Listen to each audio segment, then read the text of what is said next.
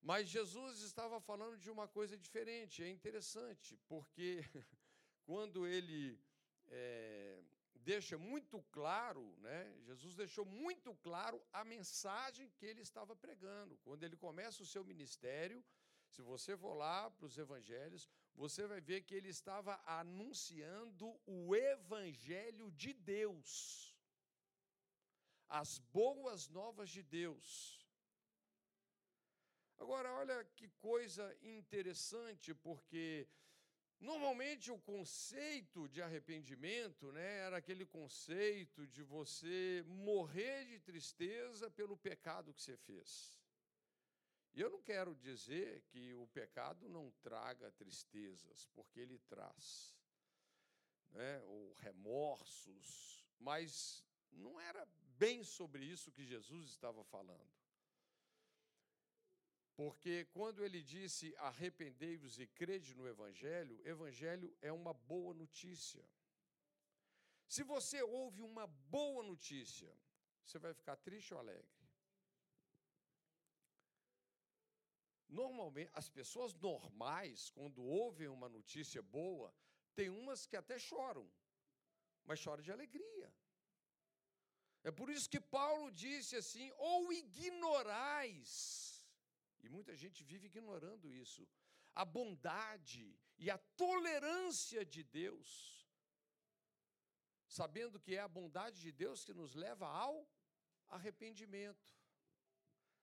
Então, o conceito de arrependimento da antiga aliança vinha do juízo, vinha é, de uma colheita, de uma lista gigantesca de maldições. E a pessoa, então, né, dentro de todo aquele sistema corretivo, punitivo, que foi necessário acontecer, a lei foi um, um aio, ela foi um, um pedagogo, ela foi um professor, ela foi um caminho não é? para que Cristo viesse, porque o seu papel era justamente esse: convencer o homem que ele precisava de um Salvador convencer o homem que ele jamais poderia ser justificado pela própria obediência dele, na, na, na força, na própria força moral. Ninguém daria conta. Não é? Por isso que o Evangelho é esse poder à parte da lei para nos redimir. Mas, enfim, é, é interessante, então, Jesus começa dizendo algo que, que muda o conceito de arrependimento, porque ele fala que seria a partir de uma boa notícia, uma notícia que iria produzir muita alegria no coração das pessoas. Era isso que iria mudar completamente a forma de pensar e de acreditar das pessoas. E a gente sabe como que Jesus, vivenciando ali né, o seu ministério, como que foi uma coisa assim apaixonante, como que as pessoas que ouviam Jesus falar, elas ficavam extremamente cativadas, elas ficavam extremamente apaixonadas. Aqueles que estavam ali para ouvir, elas no mínimo despertavam uma curiosidade assim fora do comum, né? Como como o Nicodemos, que era lá um dos principais dos religiosos que com a intenção clara de encobrir o encontro dele com Jesus, ele procura Jesus de noite, porque ele estava extremamente intrigado com tudo o que estava acontecendo, né? falando das palavras que nós já declaramos aqui, né? o tempo está cumprido. Cumpriu um tempo ali para a nação de Israel, e o momento mais aguardado chegou, o Messias veio. Jesus veio. Você sabe que a Bíblia é um livro sobre dois homens, o primeiro Adão e o último. Quem gostaria. Você sabia que é totalmente possível você falar com o Adão depois da queda? Totalmente possível. Já conversou com o Adão depois da queda? Qualquer pessoa que não nasceu de novo é, é o cara. É ele. Já conversou com um cara que ainda não nasceu de novo? É o Adão. Literalmente. Por isso que nos evangelhos a gente vê o encontro dos dois Adãos o tempo inteiro. Jesus conversando com Nicodemos era um encontro entre os dois Adãos. Jesus conversando com a mulher samaritana, a mesma coisa. Jesus conversando sobre aquele paralítico no tanque de Betesda, o homem que estava aguardando por 38 anos a cura dele, que já tinha perdido a esperança, cheio de argumentos no coração. A figura do Adão. Quando você for evangelizar uma pessoa, para para pensar, olha o Adão aí, ó. É o próprio. E eu e você precisamos fazer o papel de quem? Do último Adão. Nós precisamos de fazer, nós estamos aqui, na verdade, né, nós temos um status, nós estamos em Cristo e Ele está em nós. E a Bíblia diz que nós iríamos dar testemunho dele e o Espírito Santo também. Mas, enfim, então, o arrependimento é interessante. É, hoje você você precisa de entender a prioridade de pregar o Evangelho. Eu me lembro ah, naqueles anos lá, quando as torres gêmeas caíram, né? E aí o pastor Vinícius estava lá nos Estados Unidos. Não sei se ele foi logo depois ou ele estava ele estava lá e, e, aquela sensação de juízo, né? Aí tem aqueles pregadores é, do, de um apocalipse que tem a especialidade de encher o coração das pessoas de medo. Deus está julgando a nação. Aliás, eu vou dizer, muitas coisas elas são desencadeadas porque as pessoas colocam palavras erradas na boca delas. O diabo é um espírito desencarnado. Tudo que ele faz aqui, ele precisa de alguém que fale o que ele quer fazer.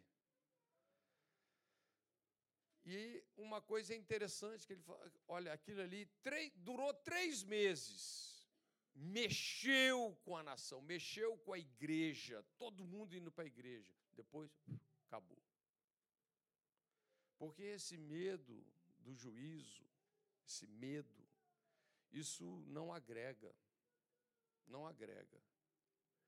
Na verdade, o passo número um para você viver uma vida completamente transformada é quando você é plenamente convencido que você é uma pessoa totalmente amada por Deus. Isso muda a vida de uma pessoa. E quando nós estamos falando de arrependimento, esse é um ponto importante, porque a Bíblia está revelando que é uma boa notícia que vai mudar o nosso coração, a nossa forma de pensar e a nossa forma de acreditar.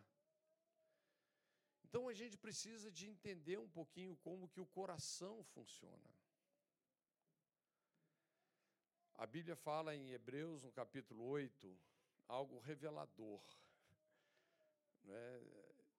Se você ler Hebreus capítulo 8, você vai ficar chocado como que nós precisamos assim de ter uma atenção muito grande para entender que não é apenas uma página em branco que separa a antiga aliança da nova. Agora, não faça confusão. Quando eu falo antiga aliança, eu não estou comprometendo o conteúdo do Antigo Testamento, não. Não, a Bíblia ela é inspirada por Deus de Gênesis e Apocalipse. E de Gênesis Apocalipse, ela, ela tem um assunto. Jesus. É verdade que Jesus está escondido em todo o conteúdo do Velho Testamento e revelado no Novo. Mas quando eu falo de antiga aliança, foi essa aliança, não é? que especificamente Deus fez com a nação de Israel.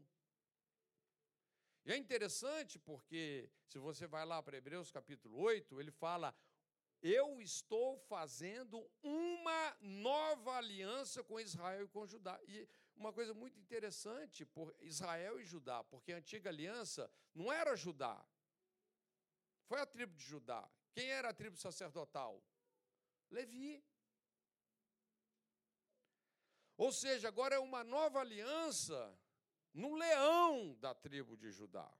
É uma nova aliança em Jesus. E essa aliança, ela tem essa primazia de Israel, mas ela foi estendida para quem? Para os gentios. Deus ajuntou no corpo de Cristo judeus e gentios, derrubou essa parede de separação. Nós que éramos né, sem aliança, sem Deus, sem esperança no mundo, nós somos o quê? Reconciliados. Que coisa poderosa. Mas Hebreus diz isso, que ele então é, estava fazendo uma nova aliança. E sabe o que ele disse? Inscreverei nas suas mentes as minhas palavras, e no seu coração eu as selarei. E ele diz mais: ninguém mais vai ensinar o seu irmão, ou perguntar para ele: Você conhece o Senhor? Porque todos me conhecerão. E ele fala de uma obra profunda, então, que na nova aliança Deus faz na nossa consciência. Ele fala: Porque perdoarei as suas iniquidades e não me lembrarei mais dos seus pecados. Essa é a nova aliança. Mas ele diz: escreverei na mente a minha palavra e a selarei no coração. É interessante porque a Bíblia usa duas terminologias, mente e coração. E quando nós vamos entender realmente o que que como que é a nossa estrutura, né? Eu acho que uma das coisas mais importantes é a pessoa entender como que ela funciona, como que a mente funciona. Você sabe que hoje a maioria das pessoas elas são sabotadas por, vamos dizer, por coisas que a própria mente delas fala para elas. E as pessoas se perdem nisso. Né? Mas mente e coração. Há, há, um tempo atrás eu li um estudo assim muito muito interessante, né, de um de um cientista, biólogo, médico, cara muito incrível chamado Dr. Bruce Lipton, e ele escreveu um livro chamado A Biologia da Crença. É uma coisa fantástica assim, vale a pena ouvir assim, é, tem tem podcasts, tem, tem aulas que ele dá a respeito do assunto, tudo traduzido, vale muito a pena ler. Mas quando ele fala sobre a mente humana, dentro assim da abordagem dele, da maneira que ele coloca, ele fala algumas coisas muito interessantes. E vale a pena dizer, irmãos, assim que a verdadeira ciência, ela é extremamente alinhada com a Bíblia. Ela é extremamente alinhada com Deus. E ele fala então sobre uma mente consciente e uma mente inconsciente. Qual é a nossa mente consciente? É essa mente pensante, essa mente que planeja, né? essa mente que é, é, é, sonha, né? essa mente que deseja, essa mente que você faz as coisas acontecerem de forma prática no seu dia a dia. Uma mente consciente. Mas existe também uma mente que é o que? Inconsciente. Quando já ouviram falar esse termo inconsciente? Já ouviram falar esse termo? Eu diria assim, dentro daquilo que a Bíblia com mais clareza mostra, é como se fosse a nossa mente espiritual. Você sabe que tem um encaixe muito interessante. Por exemplo, Jesus contou uma parábola sobre o, o Lázaro, que era o pobre, o mendigo, e o rico. Né? E ali no desenrolar da parábola, um vai para o céu, outro vai para o inferno. E a gente vê expressões interessantes ali, né? O, o, o, o rico que foi para o inferno, olha, fala para o pai Abraão molhar a minha língua. né?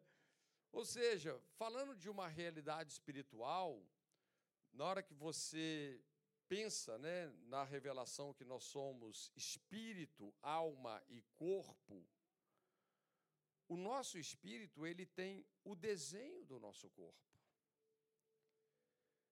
E aonde nós temos um cérebro, nós temos também o que? Ali por trás, nesse, nesse desdobramento espiritual, nós temos uma mente espiritual. E falando da mente, então, essa mente consciente é essa mente lógica, essa mente linear, né? essa, essa mente onde você raciocina, planeja, desenha e intenciona fazer o que quer que seja. Mas quando a gente vai para essa mente inconsciente, é interessante, ela funciona completamente diferente. Primeiro de tudo, que ela não é lógica. Ela não é lógica. Nós poderíamos dizer que ela é uma mente emocional, sobretudo, uma mente emocional, espiritual, mas também emocional. Então, ela é por isso que muitas vezes ela cria conflitos dentro da pessoa porque ela aprende por associação. Ela significa as experiências e os relacionamentos da vida de uma forma muito própria dela. Na verdade, principalmente falando daquela pessoa que não nasceu de novo, ela significa a verdade do jeito que ela é, do jeito que ela entende. E é aí que, quando né, o que eu estou querendo falar sobre mente e coração, que existe uma mente pensante, existe o que? Uma mente emocional, inconsciente, que a Bíblia chama de coração, né? essas, essas duas coisas, uma que é lógica e a outra que realmente é, significa por, por associação, para a gente entender isso aqui um pouquinho melhor, é como se fosse uma pessoa, né? A Cláudia fez algumas colocações aqui hoje nesse sentido. A pessoa vai ali no bar, em algum lugar, e compra uma cartela de cigarro. Aí lá está escrito, né? Cigarro é cancerígeno, ele pode prejudicar a sua saúde de diversas maneiras. Na verdade, ele pode, vai, ele tá matando você. Aí, se você perguntar para essa pessoa assim, cara, por que, que você fuma? Né? Ou melhor, faz outra pergunta: você quer morrer? Que isso, cara? Eu não. né? Aí vem a outra pergunta: então por que você fuma? Se você está consciente de tudo isso. Então, veja que não é lógico isso. Não é lógico. Mas, na verdade, essa mente inconsciente, ela está buscando por conforto. Sabe? Ela está é, querendo alguma coisa que possa compensar algum tipo de dor, algum tipo de trauma, algum tipo de rejeição, seja lá o que for nesse sentido. Não é? é uma forma da pessoa tentar se proteger. Né? Por exemplo, um outro exemplo. Às vezes tem aquela pessoa que não consegue perder peso. A Cláudia falou sobre isso também. Tá? Isso aqui, gente, é. Tá? Põe amor aí nas minhas palavras. A gente está assim. É, Tudo bem, a gente só está falando aqui como que as coisas funcionam, porque pode ser uma série de coisas. Né? Para a gente entender. A pessoa quer perder peso e não consegue.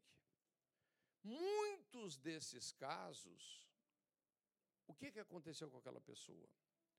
Ela viveu uma série de relacionamentos frustrados, viveu uma série de desapontamentos nos relacionamentos, e dentro dela, ela achou uma maneira, então, de se proteger. E qual é a forma dela se proteger de outras ou novas decepções? Fugir do padrão de beleza que se é apreciado. E no fundo, é isso, é uma maneira de se proteger. Sabe? Foi o caminho que ela tentou achar. Aí você pergunta: isso é lógico? Não é lógico. Você vê o conflito que estabelece, às vezes, por um lado, aquela pessoa quer emagrecer, mas dentro dela tem um programa rodando que não é bom emagrecer, porque ela não quer sentir aquelas dores novamente. Por que, que muitas pessoas são hipocondríacas e têm uma dificuldade imensa de receber cura divina? O cara lá na infância dele, aquela família grande, né? Eu, eu vi um, um, amigo que teve aqui com a gente, contou esse testemunho. Ele viveu essa experiência. Família grande, é, os, tinha muito pouca atenção de todo mundo. Ele ficou doente, ficou ruim, ficou muito doente. E aí todo mundo deu aquela super atenção para ele. Sabe como é que ele associou isso lá no inconsciente dele? Ficar doente é bom. Aí eu te pergunto: isso é lógico? Não é lógico, mas é como essa mente inconsciente funciona. E aí ele foi entender isso por revelação depois que ele nasceu de novo. Porque ele via todas as pessoas sendo curadas e ele era um cara que vivia doente. E aí Deus foi e trabalhou isso no coração dele. Por quê? Porque havia um programa instalado na mente dele, que estava literalmente sabotando aquilo que Jesus já fez por cada um de nós. Nele nós somos não só perdoados, mas nós somos curados. Né? E ele estava vivendo essa vida, então, completamente sabotada nesse sentido. E uma coisa que é importante ser dita, que quando se você pega a sua mente consciente e a sua mente inconsciente, nós estamos vendo que uma é lógica e a outra não é nada lógica, né? Uma aprende lendo, repetindo, insistindo, a outra aprende por associação, né? são coisas. Uma coisa que a gente tem que entender que em termos de, de poder, de, de fazer as coisas acontecerem na sua vida, a mente inconsciente, os cientistas falam, que ela é um milhão de vezes mais poderosa, mais dominante. Em outras palavras, uma pessoa vivendo a sua vida, eles falam que 5% da sua vida é influenciada por essa mente pensante, por essa mente consciente. E 95% de tudo que acontece na sua vida é influenciado por essa mente inconsciente. Essa mente inconsciente, ela é tão poderosa que ela que cuida assim das coisas mais complexas do seu organismo. Por exemplo, você sabe a medida de lágrimas que você precisa nos seus olhos? Você, você pensa sobre a sua salivação, a sua pressão arterial, a sua respiração. Quem é que controla tudo isso? Não é a sua mente pensante. É a sua mente o quê? Inconsciente. Por isso que lá, né, a Bíblia fala que ele vai escrever nos nossos corações, no, na nossa mente, a Sua palavra e vai selar no nosso coração os seus mandamentos. A gente precisa de uma mudança mais profunda e os conflitos, eles acontecem por causa disso. Né? Então, vamos dizer, por exemplo, nós estamos aqui. É, é, o que eu quero dizer para você, veja bem, o nosso problema não são as adversidades em, em si que a gente enfrenta. Não é a possibilidade de uma doença incurável, ou um problema financeiro que você nunca conseguiu resolver, ou um problema de relacionamento que você nunca conseguiu resolver. Não é isso. O problema é o programa que está rodando dentro da gente. E foi isso que Jesus estava querendo dizer. Se você coloca, de fato, o Evangelho como o programa para rodar no seu coração, acabou. Né? Qual que é esse programa? Nós somos nele, em Cristo, né? nós somos amados, nós somos perdoados, nós somos curados, nós somos perfeitamente supridos, somos generosamente abençoados. Em Cristo, a Bíblia não fala que você um dia vai ser rico.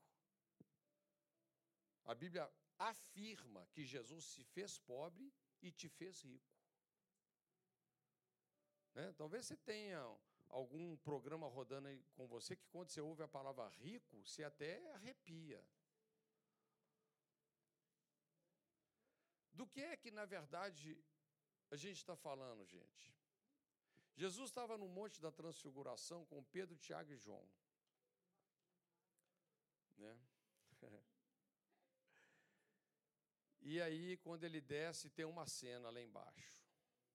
Os discípulos tentando expulsar um demônio de um menino. E eles não conseguiram expulsar o demônio. E aí o pai daquele menino vai e implora com Jesus: Jesus, liberta o meu filho. Porque esse espírito joga ele no fogo, joga ele na água, quase que mata ele toda hora, e os seus discípulos não puderam expulsar esse demônio. E aí Jesus fala o que? Ó geração incrédula e perversa, até quando vos sofrerei? E depois os discípulos foram em particular e perguntaram para Jesus, né? Por que, que nós não podemos expulsar esse demônio? Aí Jesus fala uma coisa: essa casta só sai por meio de jejum e oração. Do que é que Jesus estava falando quando ele usou a palavra casta? Ele estava falando daquele, daquela legião de demônios que estava no menino, ou estava falando da incredulidade dos discípulos? Temos bons alunos aqui, né? A palavra casta é a palavra genos. Genos, de genética. Havia ali na genética, né, na mentalidade daqueles discípulos, um programa de incredulidade. Irmãos, quando nós vamos entendendo essas coisas, deixa eu te explicar. Quando nós vamos entendendo essas coisas, assim, é tão empolgante, sabe, é, a revelação do Evangelho versus tantas coisas que nós precisamos vencer. Porque eu e você, nós carregamos um gênus de incredulidade.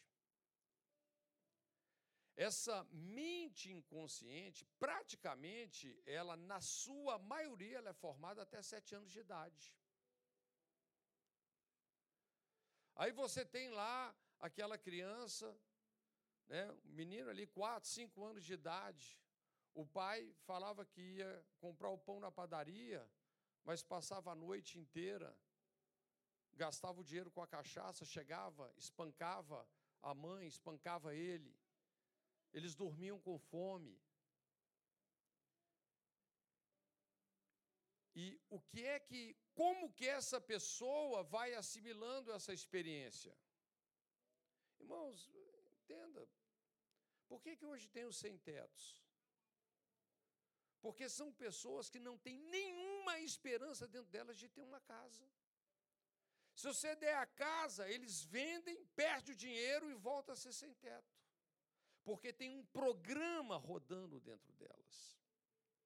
E eu vou dizer, tem alguns programas, entendeu? Porque o, o evangelho, ele é muito poderoso. Quando o homem vive essa experiência de nascer de novo, a Bíblia claramente diz que ficou para trás, vamos dizer assim, né? O que Paulo chama lá em Romanos capítulo 8, o corpo do pecado, que precisa ser destruído. O que, que é o corpo do pecado? É, você nasceu de novo, é aquilo que sobrou do velho homem. Ele deixou um computador aí dentro da gente. Ou seja, é, tudo aquilo que nós aprendemos tá? Não só nessa mente pensante, mas todas as experiências por assimilação, tudo que nós viemos assimilando, isso não é imediatamente resolvido. Só que tem que agora, né, nós somos uma nova criação. Aquele que se une com o Senhor é um espírito com Ele. Agora, é, antes, nós tínhamos uma condição de espiritualmente mortos, mas agora nós estamos vivos e podemos abrir essa torneira pela qual uma água limpa pode lavar o nosso coração. Por isso que a nova aliança fala isso. Ninguém vai ensinar o seu irmão, ou vai perguntar para ele: conhece o Senhor? Todos me conhecerão. Por quê? Porque agora o professor mora dentro de você. Entende? E por isso que nós temos que entender a importância de nos tornarmos pessoas que cooperam com Deus. Então eu desafio você, eu desafio você, é, sabe, a, a a pensar sobre isso, a ser intencional sobre isso. Porque um, como é que você chega na sua mente emocional? Pela sua mente consciente.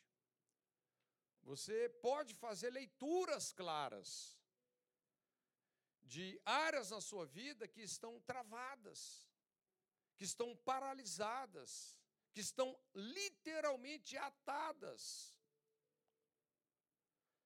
É claro que os demônios exploram esse tipo de coisa. Com toda certeza, os demônios exploram isso.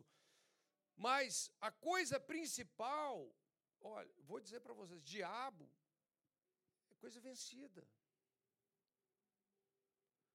A coisa principal é a gente saber colocar o dedo aonde está o gênus da incredulidade, entender que é tão importante você desmontar esse sistema de incredulidade dentro de você, como você construir uma fé saudável no evangelho, porque o evangelho ele é uma mensagem completa. Ele tem tudo para nos levar de volta né, aquele plano perfeito e original de Deus. Tudo está no Evangelho. É algo extremamente poderoso. Então, agora mesmo, talvez, enquanto eu estou falando aqui, o Espírito de Deus está dando testemunho no seu coração né, sobre conflitos que você tem. A pessoa ora para ser curada, mas não consegue ser curada. A pessoa ora para prosperar financeiramente, mas ela não consegue. E se você deixar, você vê que o Espírito Santo vai te levar em lugares onde você precisa de apagar algumas fitas aí. Né? Esse processo, a Bíblia chama um processo de renovar a mente. E a palavra da fé, ela tem esse poder. A fé é muito poderosa. Sabe, a palavra da fé é uma palavra carregada de revelação. É ela que ilumina os nossos corações. Olha que interessante. A Bíblia fala né, sobre esse paralítico, 38 anos lá num, num alpendre, né, num, num tanque chamado tanque de Betesda, que na verdade tinham cinco alpendres, e por ali entravam os sacrifícios que ia para o templo, e o cara, 38 anos ali, você imagina um cara assim, é, pensa sobre não só o que ele pensava, mas, sobretudo, sobre esse sistema de crenças que estava enterrado nele uma completa falta de esperança. A Bíblia diz que a esperança adiada faz adoecer o coração. E aí Jesus, a Bíblia fala assim que Jesus quando viu ele, Jesus percebeu que tinha muito tempo que ele estava assim. Ao Adão lá. Né? Tinha muito tempo que ele estava assim. E aí Jesus chega e faz uma pergunta para ele: Você quer ser curado? Você quer ser curado? O cara respondeu nada com nada. Jesus fez uma pergunta, ele respondeu outra coisa. Não sabe o que é Jesus? É que quando tem um movimento das águas, né, o primeiro que descesse ia ser curado. Ali pelo texto, tem gente que fala que isso aí era uma. Como é que fala? Uma qual que é a palavra? Uma lenda, uma coisa desse tipo. Mas vamos, vamos pegar aqui dentro da, da crença do cara. A Bíblia fala que pelo menos ele acreditava nisso. E ele estava lá. Né? Se a gente olha de forma bem objetiva, é, quem seria curado? Seria o cara que fosse mais esperto, que performasse melhor naquele momento, que fosse mais ágil, mais atento, e ele, de cara, já era um cara completamente desqualificado para isso. Então, ele era um cara que começou a contar com os outros. E aí, quando Jesus pergunta para ele: Você quer ser curado? Aí ele vai e fala assim para Jesus: né? Não, Jesus, eu só tenho um problema. Ao, ao vitimismo. Ninguém me ajuda. Quando o anjo move as águas, Ninguém me ajuda, ninguém me coloca lá dentro. Outro desce antes e eu perco a bênção. Então, qual era a imagem que esse, que, esse cara tinha de Deus? Né? Que Deus é alguém, ele até cura, ele cura todo mundo, menos eu. Isso estava dentro dele. E ele, então, além disso, ele dentro dele, ele colocava a culpa dele não ser curado nas outras pessoas. Olha o programa que estava rodando dentro dele. É, aí é interessante. Quando Jesus pergunta para ele: Você quer ser curado? O que é que veio para fora? Ele nem pensou. Veio para fora o que estava, o que? Aquele genos de incredulidade subiu. Ele foi uma resposta sem pensar. Porque se ele pensasse, ele teria que falar assim: não, eu tenho que responder o que ele perguntou. Você quer ser curado? Eu quero. Mas ele falou: não, ele, revelou o coração dele. Aí o que, que aconteceu? Jesus foi e liberou a palavra da fé. Olha a importância do Evangelho. Né? Primeiro, a importância de se fazer perguntas. Talvez você precisa fazer algumas perguntas para você mesmo. Por que, que eu estou aqui ainda? Todos nós precisamos fazer perguntas. A gente olha para esse texto, por que, que Jesus fez uma pergunta, né? E é tipo assim, a pergunta mais óbvia possível. Cara, 38 anos ali, Jesus chega para o cara e pergunta: Você quer ser curado? Na verdade, qual era a intenção de Jesus? Fazer o cara pensar. E não só pensar, fazer o cara pensar de uma forma diferente. E quando Jesus libera a palavra da fé, essa palavra carregada de poder, carregada de fé, é que deu uma opção diferente para ele pensar.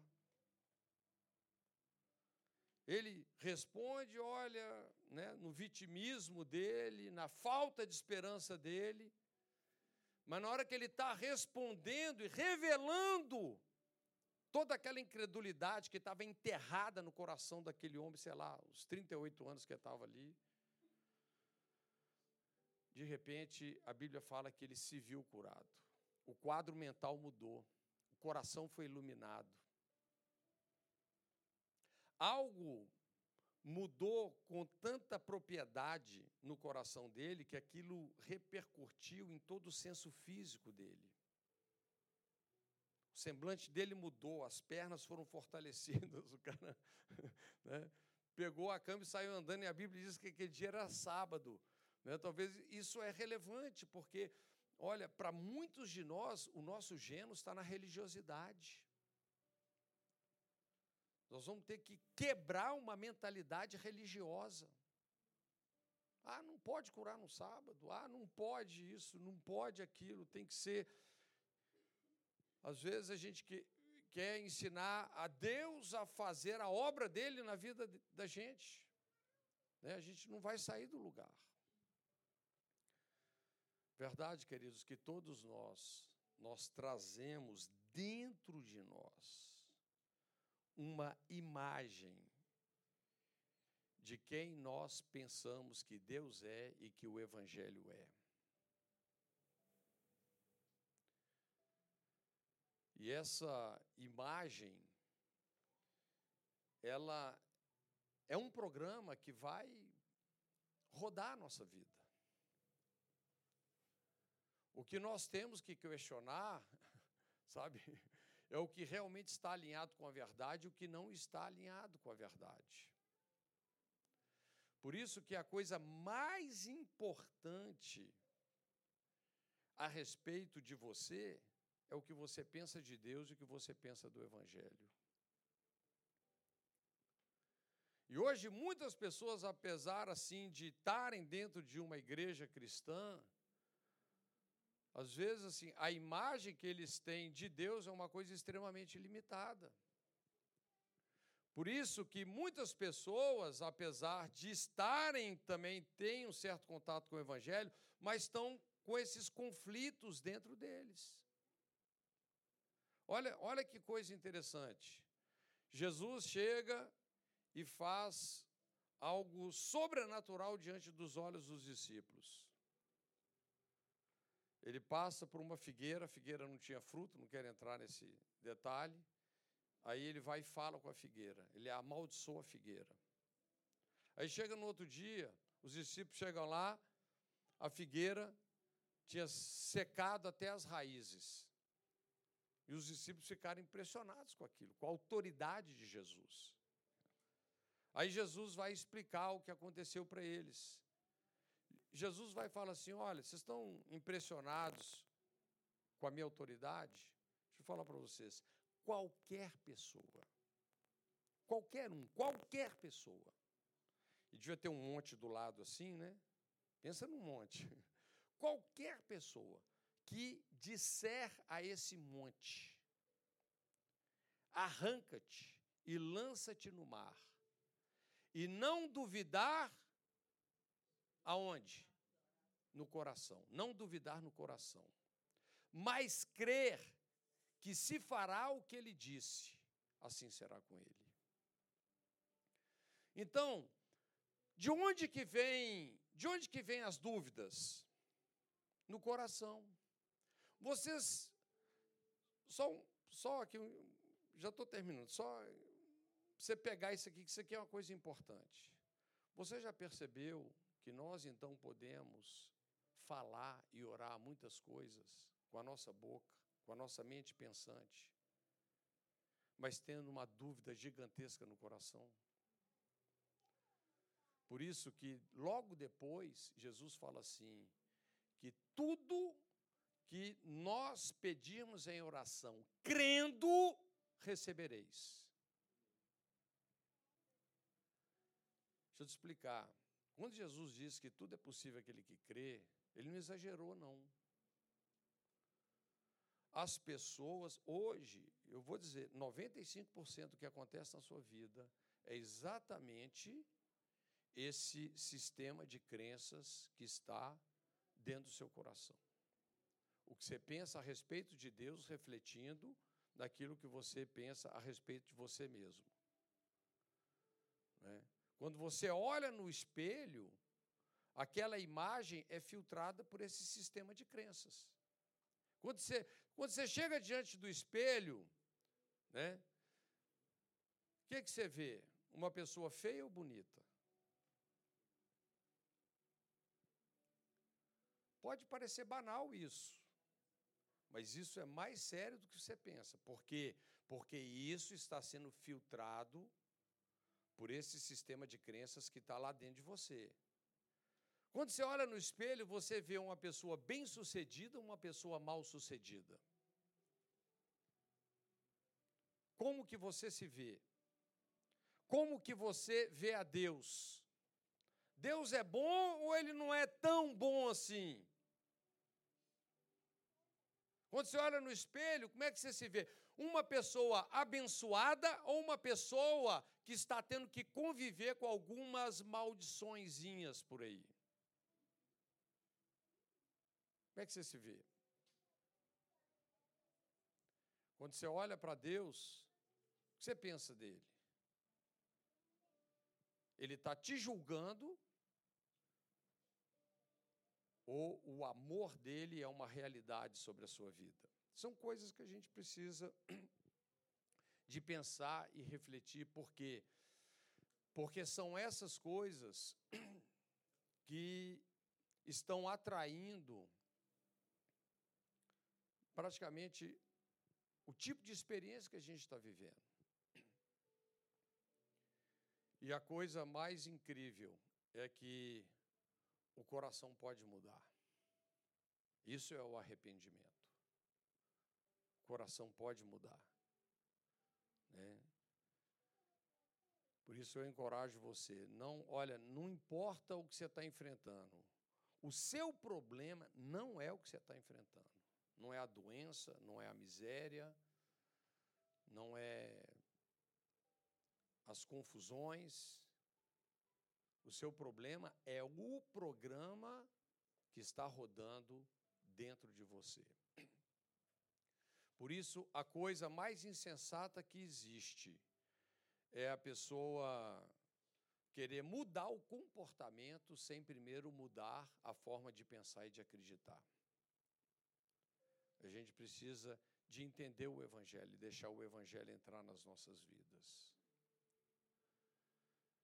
E é a mensagem da nova aliança é essa. Sabe? É essa revelação de Jesus e da sua obra consumada. Não só, primeiro aonde? Na mente. Na mente pensante. Ela começa por aí. Mas depois, aonde? No coração. Isso precisa descer para o coração. Isso precisa formar um sistema de crenças novo.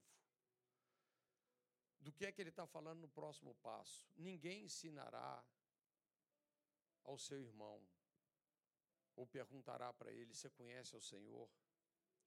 Porque isso, gente, isso é revelação. Sabe, essa experiência, quando nós temos, quando nós somos espiritualmente regenerados, é uma genética nova, que precisa agora formar uma mente nova em nós. E nós passamos a viver uma vida espiritual de uma fonte pura. De uma fonte pura. Perdoarei as suas iniquidades e não me lembrarei mais dos seus pecados. Olha que coisa poderosa. Deixa eu contar um segredo aqui para vocês. Sabe qual era o problema, assim, quando a gente fazia muitas abordagens, seminários de libertação? Sabe qual era o ponto crítico da coisa? O ponto crítico era o seguinte: a mensagem certinha, mas onde a gente queria chegar com ela? A gente queria despertar nas pessoas uma consciência de pecado e não uma consciência de justiça. Esse é o problema. Porque na nossa cabeça, quanto mais a pessoa sente a culpa do pecado, mais isso vai produzir o arrependimento. Não é verdade. Não funciona assim. Não funciona assim. A mensagem, ela precisa despertar nas pessoas uma consciência de justiça. A mensagem precisa tirar os nossos olhos de nós mesmos e colocá-lo em Jesus. É isso que Hebreus fala. Não é? Olhando firmemente para Jesus, o autor e o consumador da nossa fé. Porque esse é o objetivo de Deus. Você crê em Jesus e no Evangelho. Sabia que a Bíblia fala assim? Que Jesus fez muitos, dezenas e centenas de outros sinais, pessoalmente ali para os discípulos, com o único objetivo: que eles crescem. Porque esse é o propósito. Porque essa é a justiça da fé. Então, queridos, veja bem, vamos montar a equação aqui tá? Talvez você tenha várias perguntas para a sua vida que você não está sabendo, você não sabe a resposta, você não está sabendo como resolver essa equação. Então, numa equação, você tem que saber o que você tem. A primeira coisa que você tem é o Evangelho. Sabe, é um conteúdo de verdades é perfeito. É perfeito. E às vezes nós estamos vivendo aquém, né, até para você entender o quanto que você pode estar vivendo aquém, você tem que entender o quanto que já te foi dado. Não é verdade? E aí você vai entender que, na verdade, os seus problemas não são os seus problemas. Na verdade, a solução está em colocar o Evangelho no seu sistema de crenças. Por isso que Jesus disse que essa casta, como é que ela sai? Aí tem a nossa cooperação, jejum e oração. As pessoas usam hoje jejum e oração com as piores motivações possíveis. Eu vou jejuar e orar até Deus me dar aquilo. As pessoas estão pedindo o que Deus já deu. As pessoas estão se esforçando para alcançar o que já foi dado, para chover no molhado. A obra de Jesus é uma obra consumada. Jejum e oração não é para mudar Deus, é para mudar você. É para a gente ter acesso a palavra de Deus revelada. Quando Jesus começou o ministério dele, ele começou com esse parâmetro: 40 dias jejuando e orando. E o que, que a gente entende no jejum de Jesus?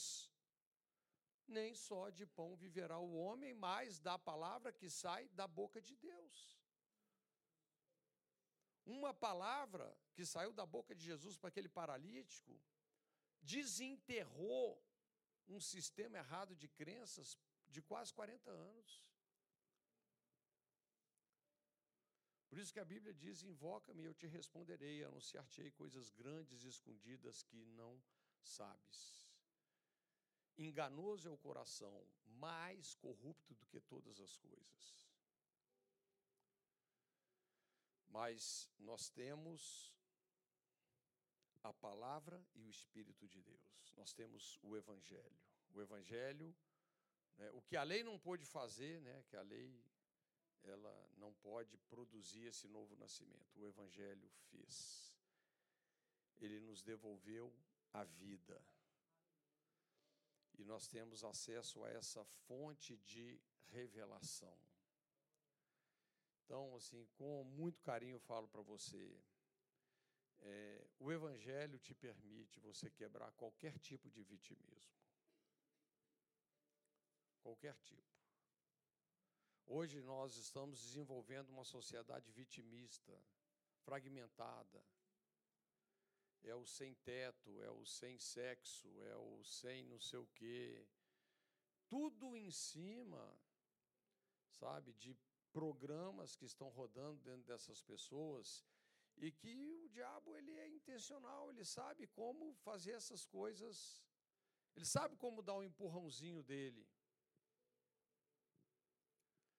E até mesmo as pessoas mais sinceras podem estar vivendo os piores tormentos. Eu sei que muitas pessoas às vezes não enxergam dessa forma, mas é a forma que eu enxergo. Um dos caras mais sinceros que eu conheço no Novo Testamento, sabe quem é? O endemoniado gadareno. O cara tinha uma legião de demônios. A Bíblia diz que ele vivia punindo-se a si mesmo. Sabe por que, que ele se punia? Ele tinha fome de justiça. Só tem que ele buscava acessar isso da maneira errada. Por isso que Jesus está lá no ensino com os discípulos na beira da praia, de repente vem um, né, uma mensagem do céu, larga tudo e vai lá nele. Porque Jesus, Jesus sabe ler o clamor de um coração. E os demônios, eles sabem explorar quando nós queremos acessar justiça de forma errada. Mas foi tremendo a libertação dele. Porque com certeza ele entendeu, né? Que por mais que ele se punisse, ele não ia chegar a lugar nenhum. Mas haveria um que seria punido pelos pecados dele, para que ele fosse 100% perdoado. Haveria um que seria ferido com as feridas que ele se feria, para ele ser 100% curado. O Evangelho carrega isso, queridos. E hoje essa é a mensagem da nova aliança. Sabe, essa mudança de dentro para fora.